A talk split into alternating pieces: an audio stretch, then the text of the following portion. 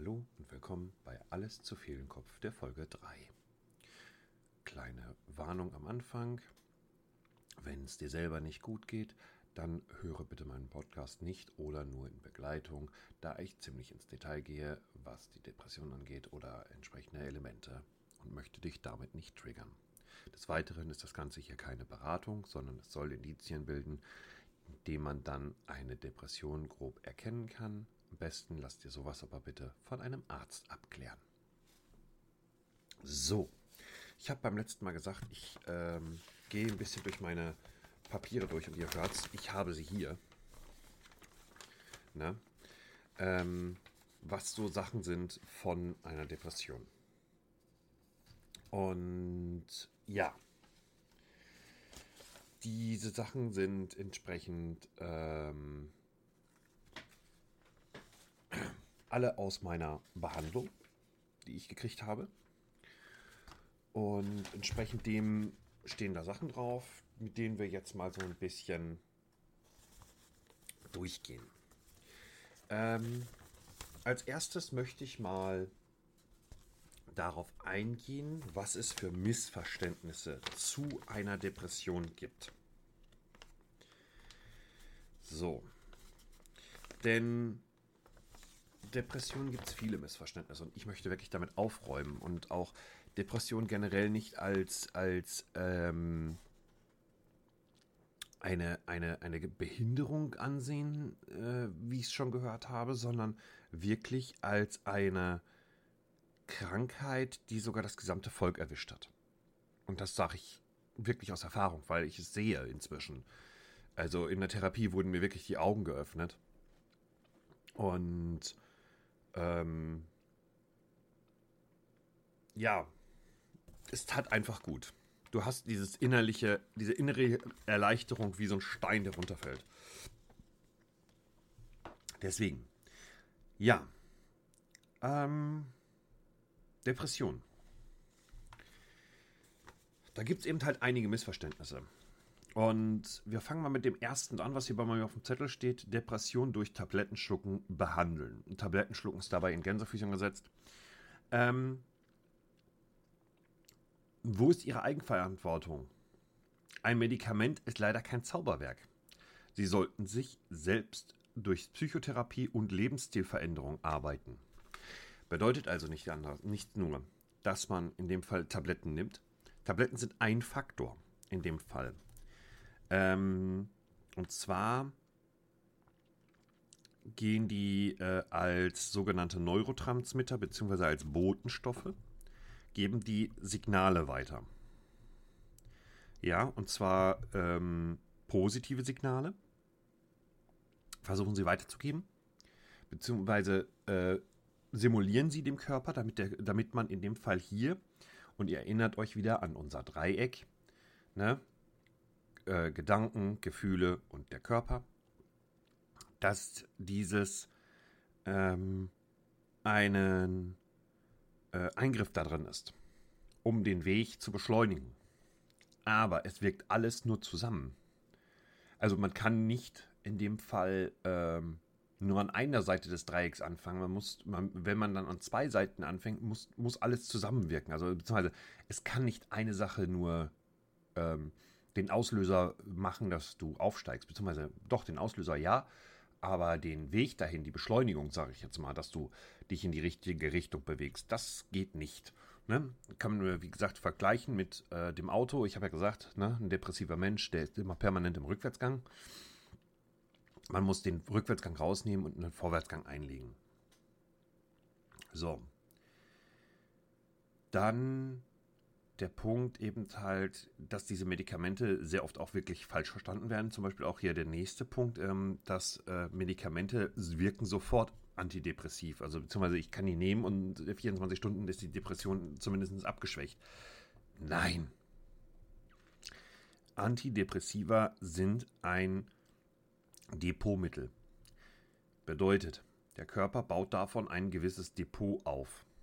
Ja, ihr habt ein, es baut sich ein Vorrat auf. Es verbraucht dieses Medikament nur sehr langsam, weil euer Körper gerade nicht in der Lage ist, diese, äh, dieses notwendige Nervensystem aufrecht zu erhalten und keine Kraft dafür hat, dieses überhaupt vernünftig zu betreiben, baut der Körper sich davon ein Depot auf. So nach dem Motto, ich habe gerade sehr wenig davon und du gibst es mir jetzt freiwillig von dir aus. Ja, super, Ast rein.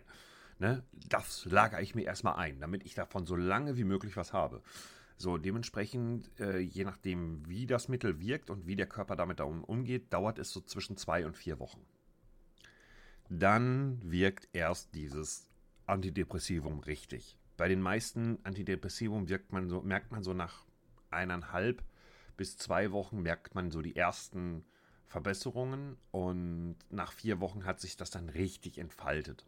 Ne? Da gibt es dann aber keine große Steigerung mehr, weil die Steigerung von nicht aktiv zu aktiv ist einfach nur ein Sprung. So und ähm, dementsprechend. Ne? Dem, dann gibt es eben halt auch so Sachen wie ähm, Medikamente sind Chemie. Ähm, die Sache ist, es gibt in allem Chemie. Egal was du machst, Essen, Trinken, ähm, etc. Es ist überall Chemie drin. Ne? In deiner Kleidung ist Chemie drin. Dementsprechend ja. Aber warum? Warum regst du dich bei Medikamenten auf, aber bei deinem Essen, bei deinem Trinken oder beziehungsweise bei deiner Kleidung nicht? Ja, es gibt auch äh, Psychopharmaka, die auf ähm, normale, auf, auf, auf ähm, natürlichen Heilmitteln arbeiten, aber deren Wirkung ist manchmal ein bisschen langsamer als die von den chemischen. Und ja, man muss eben halt einfach ein bisschen abwägen. Ne? Das ist eine Sache, die muss man entsprechend abwägen. Ähm, genau. Wir kommen jetzt gerade zu den Wirkweisen und da ist es nämlich, wie gesagt, wie ich gesagt habe, die Medikamente wirken ähm, recht ähm, rudimentär und zwar wirken die nämlich direkt auf die Botenstoffe ein, die bei uns im Körper sind. Ne? Äh, das sind äh, einmal Serotonin, Dopamin und Noradrenalin. Dementsprechend, das sind äh, die drei Botenstoffe, die bei uns im Körper existieren. Und diese äh, wirken da eben halt. Ne? Das heißt, wenn ihr, das ist eigentlich nur Nebenwissen, weil im Grunde genommen weiche ich damit zu sehr davon ab. Aber das waren so die Medikamente und die Missverständnisse dazu. Deswegen, also habt keine Angst davor, Medikamente zu nehmen. Ich habe es nämlich erlebt, wirklich, auch in meiner Therapie, dass Leute eben halt Angst hatten dazu. Und ja, Depression hat eben halt noch, noch, noch viele, viele Faktoren, ähm, die da drum rumgehen. Das kann eben halt eine gescheiterte Beziehung sein, ein gescheiterter Job, Stress im Job. Das kann so viel Sachen sein. Das kann äh, Ärger mit dem Nachbarn sein, Ärger mit der Familie oder Stress mit dem Kind, was dann einen in eine Depression versetzt. Und ihr solltet euch wirklich Hilfe suchen oder beziehungsweise Hilfe geben, wenn ihr jetzt Angehöriger zum Beispiel seid. Ähm ich möchte für das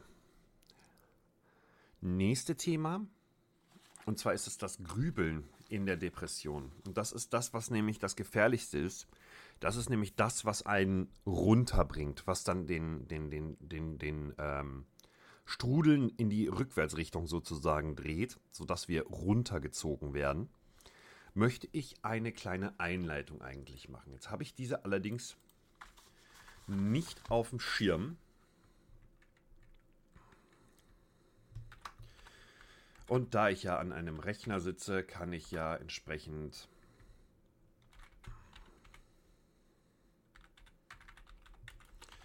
das Ganze mal eben schnell erkunden. So. Hier möchte ich jetzt ein Zitat einbringen, um entsprechend das Grübeln einzuleiten und den Punkt Grübeln etwas anders zu erklären. Ich beginne mit dem Zitat von Thorsten Sträter und seiner Karte für Depressionen. Weil du mir so viel bedeutest, sage ich dir, wie es mir geht. ich habe Depressionen. Das fühlt sich an, als ginge ich durch nassen Hüfthohen hoch, durch nassen Sand hüfthoch. Jeden Tag ist gleichzeitig Berg und Teil. Ein unüberwindlicher Abstieg. Ich weiß noch, was Freude ist, nur fühlen kann ich sie momentan nicht. Ich bin wie ein leeres Zimmer, durch das ein Wind weht, der alles betäubt. Ich habe Gedanken, die so schwer sind, als würde ich bergauf rudern. Und alles in meinem Kopf ist zugestellt mit Wozus. Ich muss meinen Wert jeden Tag neu schätzen. Was du Alltags nennst, sieht für mich wie eine Mauer aus. Und ich schäme mich. Ohne Grund. Das weiß ich. Aber auch dafür schäme ich mich. Ohne Grund. Vermutlich ist alles für dich schwer nachzuvollziehen. Und darüber bin ich froh. Das bedeutet, dass es dir gut geht. Und sicher, es gibt immer Hoffnung. Aber ich könnte Hilfe gebrauchen. Denn da muss ich jetzt durch. Kommst du mit? Zitat Ende. Von Thorsten Sträter, beziehungsweise seiner Karte. Ich hatte sie schon in meiner ersten Folge erwähnt, habe ich gesagt, guckt euch das Video an, wo er die Karte vorstellt. Ne, Folge 14 aus ähm, Streter. So heißt die Sendung. Und er hat eben halt da das Grübeln auch mit reingenommen. Und jetzt fragt man sich, wo ist denn das Grübeln? Das Grübeln ist in dem Fall A, er muss seinen Wert jeden Tag neu schätzen. Du fängst an, dich selbst zu schätzen, was dein, was deine, dein, dein ähm, Wert macht. Wie gibst du dich nach außen? Wie ist dein Wert? Ähm, dann eben halt dieses Zimmer, was vollgestellt ist mit den Wozus. Wozu mache ich das? Wozu brauche ich das? Wozu? Wozu? Du fragst dich immer zu, wozu? Das ist Grübeln. Das ist Grübeln. Das ist das Grübeln, was ein depressiver Mensch in dem Fall ähm, hat und entsprechend ähm, ja womit er äh, jeden Tag sich wieder neu bewerten muss, jeden Tag neu umgehen muss. Ähm, deswegen, also ich finde äh, diese Karte einfach nur genial. Sie erklärt alles auf dem Fakt, was eine Depression ist. Deswegen, Grübeln ist wirklich ein Punkt, ähm, wo man gegen angehen kann, aber auch. Ne? Ähm, das heißt, wenn ich mich jetzt frage, wozu soll ich denn den Müll rausbringen? Ja, damit deine Wohnung schön aussieht. Ne? Das wäre die Antwort darauf. Für einen normalen Menschen. Ein depressiver Mensch sagt dann aber, ja, dann müsste ich mich aber bewegen. Wozu muss ich mich denn dann bewegen? Äh, nee, ich habe keine Lust, mich zu bewegen. Und dann kommt ein Teufelskreis in Gange, der sich immer mit diesem Wort wozu wieder in Gang bringt. Und deswegen, es passt auf den Punkt.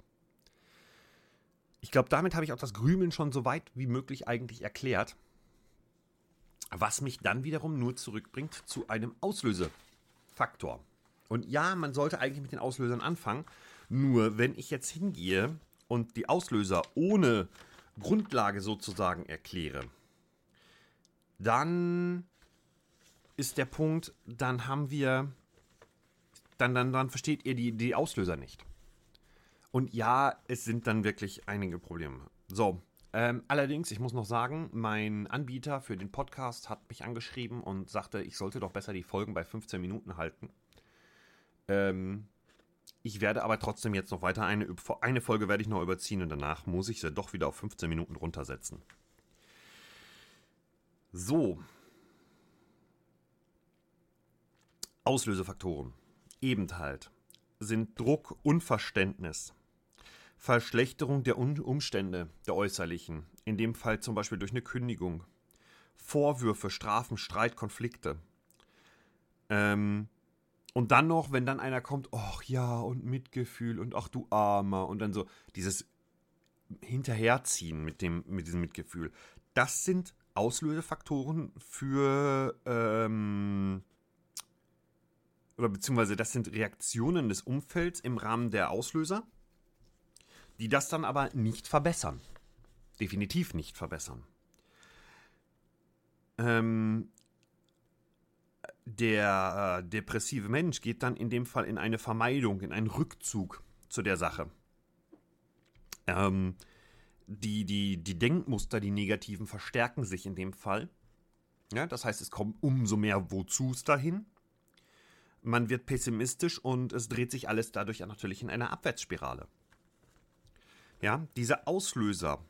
Und das ist das, was ich ja gesagt habe. Man kann sich das so vorstellen. Man hat in dem Fall einen Fass. Und dieses Fass hat einen Grundspiegel. Wie viel da drin ist, das ist bei jedem Menschen anders.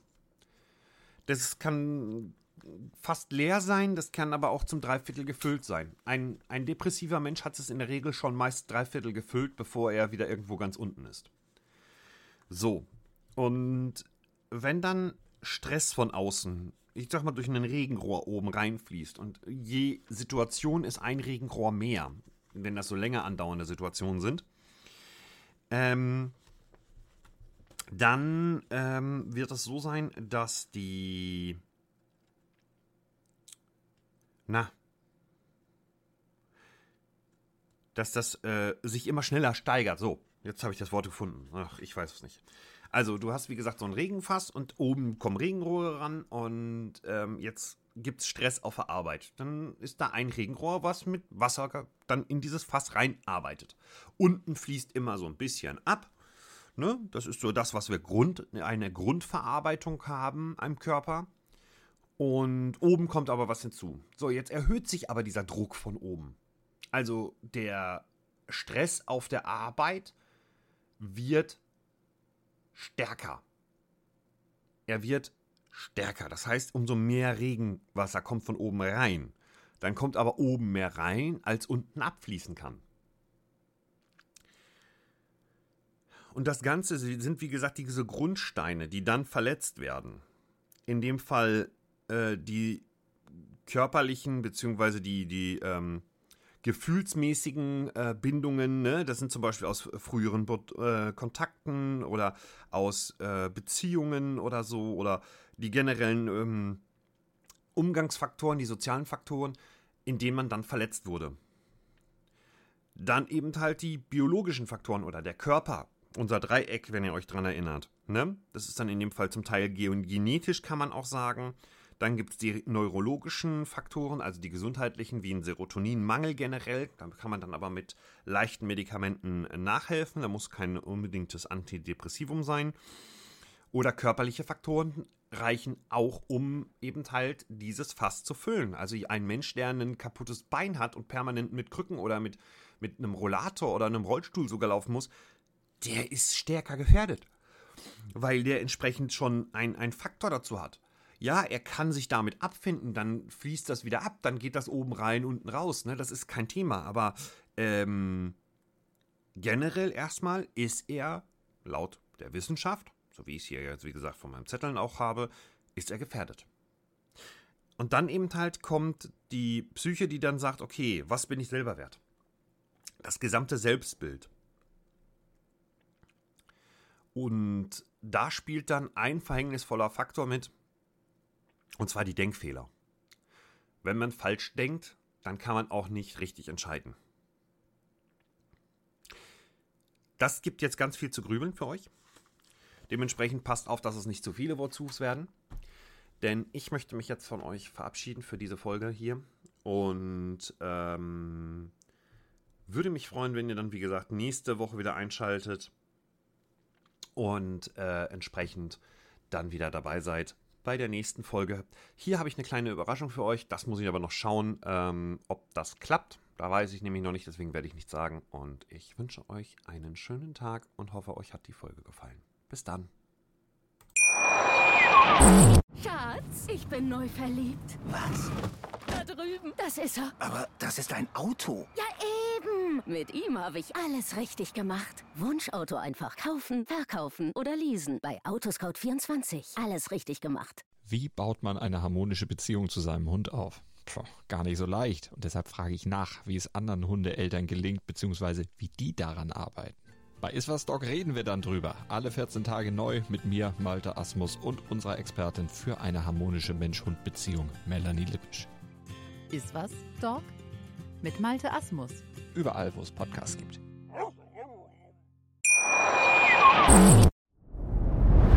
Dir hat dieser Podcast gefallen? Dann klicke jetzt auf Abonnieren und empfehle ihn weiter. Bleib immer auf dem Laufenden und folge uns bei Twitter, Instagram und Facebook. Mehr Podcasts findest du auf meinpodcast.de. Schatz, ich bin neu verliebt. Was? Da drüben. Das ist er. Aber das ist ein Auto. Ja, eben. Mit ihm habe ich alles richtig gemacht. Wunschauto einfach kaufen, verkaufen oder leasen. Bei Autoscout24. Alles richtig gemacht.